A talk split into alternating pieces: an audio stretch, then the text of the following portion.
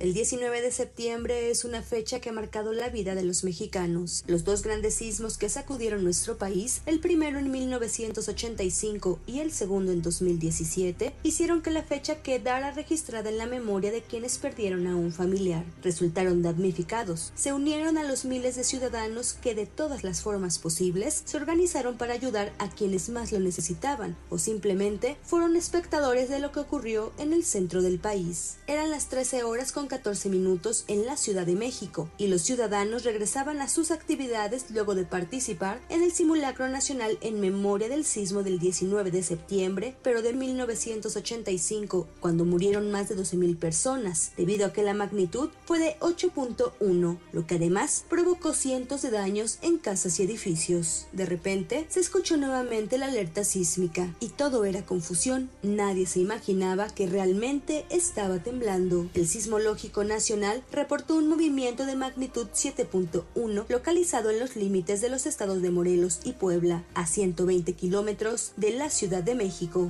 El sismo del 85 y el 19 de septiembre de 2017 son dos animales muy diferentes. El primero tuvo una intensidad mayor con respecto al de 2017, causó muchas más pérdidas humanas y materiales en la ciudad. Sin embargo, a pesar de ser de magnitud mucho menor el sismo de 2017, por haber ocurrido tan solo a 120 kilómetros de la Ciudad de México, provocó movimientos tan violentos en la capital. En poco tiempo, las imágenes de la devastación comenzaron a inundar las redes sociales y los medios de comunicación. México estaba reviviendo la tragedia ocurrida 32 años atrás y que como legado nos dejó el Día Nacional de Protección Civil. El sismo registrado en la Ciudad de México y ocho estados del país causó unos 370 muertos, miles de heridos y millonarias pérdidas. 434 inmuebles presentaron riesgos de colapso tan solo en la capital del país y poco más de mil no pudieron ser ocupados y o debieron ser sometidos a reconstrucción, según cifras oficiales.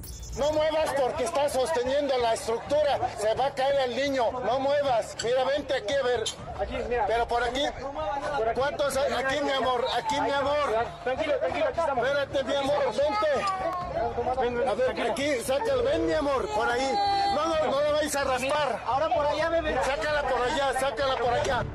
El colegio Enrique Repsamen en la delegación Tlalpan fue uno de los tantos edificios que colapsaron. En el lugar murieron 19 menores y 7 adultos, por lo que la dueña Mónica Villegas fue condenada a 36 años de prisión por el delito de homicidio culposo. Tras el sismo, las labores de rescate iniciaron de manera inmediata. Jóvenes con cascos y picos inundaron las llamadas zona cero, así como quienes de una u otra forma buscaban ayudar. En pocas palabras, la solidaridad se desbordaba. A las labores de rescate se unieron brigadas internacionales, así como binomios caninos. Hoy, se cumplen 6 y 38 años de los sismos que marcaron un antes y un después en nuestro país, y no hay mejor manera de honrar a quienes ya no están con nosotros que con un simulacro nacional que busca mejorar la cultura de la prevención. La cita es este martes 19 de septiembre a las 11 horas, tiempo del centro. Participa.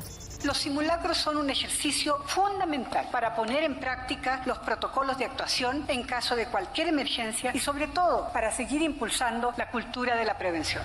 Para la primera emisión de MBS Noticias, Diana Alcaraz.